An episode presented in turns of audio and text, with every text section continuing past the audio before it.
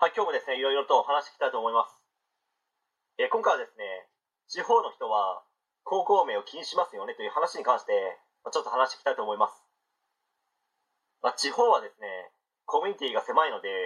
まあ、どこの高校出身なのかということはですね、すごく気になるんですよ。まあ、例えばですね、国立大学出身ですといったところで、多くの人がですね、ああ、そうなんだ、賢いね、ぐらいの感覚かと思います。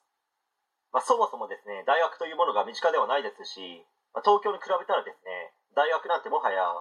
ないに等しいレベルですからね。まあ、しかしですね、東京には、あれだけ聞いたことのないような名前の私立大学が多くあるのも、まあ、考えものですけどね。まあ、そういった大学に入ってもですね、偏差値で言えば、上には上がですね、もううじゃうじゃと言いますので、まあ、結局ですね、自分に適したポジションを見つけられるかの勝負になるかと思います。まあ、ここで地方の高校名の話に話を戻しますと、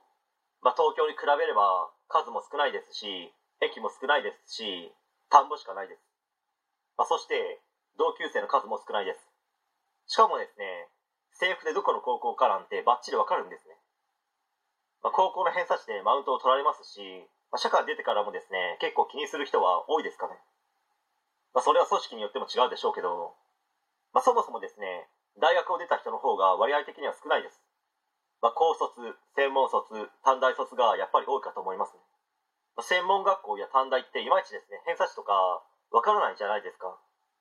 でも高校の偏差値は誰でも知っているので、まあ、何回も話しますけど、すごい気にするんですよ。まあ、ここで少し余談なんですけど、新潟県にですね、亀田という場所がありまして、まあ、その亀田にですね、亀田駅という駅があるんですね。まあ、その亀田駅近郊に、新潟明訓高校と新潟工業高校というですね、学校がありまして、まあ、新潟明訓高校はですね、新潟県の私立高校で一番偏差値の高いですね、文武両道の学校です。まあ、新潟高校や新潟南高校に縁がなかった受験生は、新潟明訓高校に進学する人もそれなりにいるかと思います。まあ、そしてもう一つの新潟工業高校はですね、まあ、自分が通っていた偏差値35から38のですね、スーパー進学校に似たような偏差値の学校なんですね。まあ、利用する駅が一緒ということはですね、通学するときも帰宅するときもですね、この2つの高校の学生が入り混じるわけですよ。当然ですね、どっちが嫌かといえば、まあ、工業高校の学生の方ですよ。まあ、しかも新潟工業高校って女子の割合が多いので、まあ、新潟明訓の女子生徒にですね、だいぶ嫉妬するのではないでしょうかね。まあ、そうなってくるとですね、最低でも偏差値50前後の高校できるならば、偏差値50代の高校には頑張って合格しですね、進学した方が、地方に長年暮らしているですね、自分の経験上いいと思います。まあ、自分はですね、そんなの気にしないと思っていても、相手側が勝手にですね、バカ扱いしてきたら嫌ですよ。まあ、偏差値50代の高校に行けるぐらいの学力がないということはですね、一部の人を除いては、基礎レベルの内容がですね、著しくですね、不足しているということで説明できてしまうんですよ。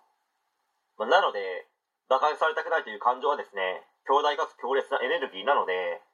勉強やらない、していない人たちはですね、一定期間だけでも、がむしゃらにですね、基礎レベルの内容を必死になってやってみてはどうでしょうか。必ずですね、驚くような結果が出るので、頑張ってください。応援しています。